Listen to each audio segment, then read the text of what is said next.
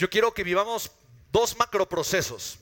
El proceso de la liberación y el proceso de la abundancia. Vamos a trabajar en liberar aquello que nos está de alguna forma obstaculizando, lo que no nos está dejando avanzar. Ahora, rápidamente, ¿tú qué crees que no nos deja avanzar? ¿Qué crees que es aquello que no nos permite avanzar y que de alguna forma está obstaculizando nuestro crecimiento? Y el miedo. Creencias, relaciones, contexto, comodidad, falta de disciplina. La pregunta es, ¿por qué muchas veces si ya sabes que eso está sucediendo en tu vida, no haces nada al respecto? Porque no me la creo. Y es algo súper interesante. Pero date cuenta de algo, todos mis resultados son la respuesta directa de las creencias que yo tengo. En pocas palabras, yo sé que mucha gente habla de tener resultados, mejorar tus resultados. Eso es posible para cualquier persona, siempre y cuando esté dispuesto a transformar sus qué? Sus creencias.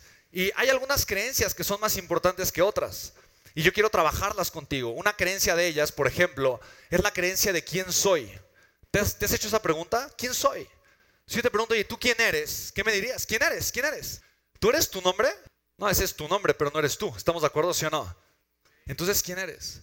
Y el, concepto de la identidad es de los conceptos más importantes y más poderosos para lograr crear una transformación sostenible. La identidad es esta creencia con lo que yo me identifico.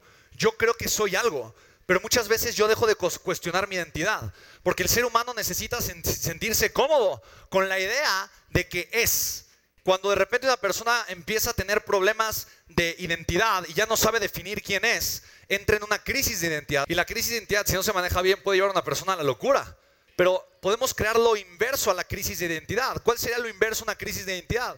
Lo inverso a la crisis de identidad sería aprender a construir la identidad que me conviene para tener resultados extraordinarios. Chicos, yo no soy esta, yo digo, yo no era esta persona que tú aquí. Yo nací siendo una persona tímida. Yo nací con muchos retos emocionales. Yo nací con mucho miedo a enfrentarme con las personas, a hablar con las personas, a decir mi verdad, a compartir mi verdad, a compartir eso que estaba en mi corazón. Yo era una persona con muchos miedos. Y era una persona con muchos miedos porque yo me sentía abandonado desde que era niño. Conoces mi historia. Mi papá se quitó la vida, yo tenía tres años y mi mamá pues también nos dejaba solos, a mi hermana y a mí todo el día. Casi no la veíamos a ella. ¿Por qué? Porque tenía que trabajar para mantener a cuatro hijos. Y de alguna manera yo crecí con esta idea. Mi identidad se formó alrededor de, una, de un sentido de soledad, de decir, yo no soy suficiente para que alguien más me, me ame. Y como no soy suficiente, las personas que yo amo siempre se van a ir. ¿Sí te das cuenta? Yo construí una identidad basado en algo que estaba viviendo en mi vida. Pero esa identidad no era la identidad que realmente me convenía mantener. No era la identidad. Si yo hubiera mantenido esa identidad, yo te juro que no estaría aquí el día de hoy contigo. Que yo me di cuenta que no era mi pasado.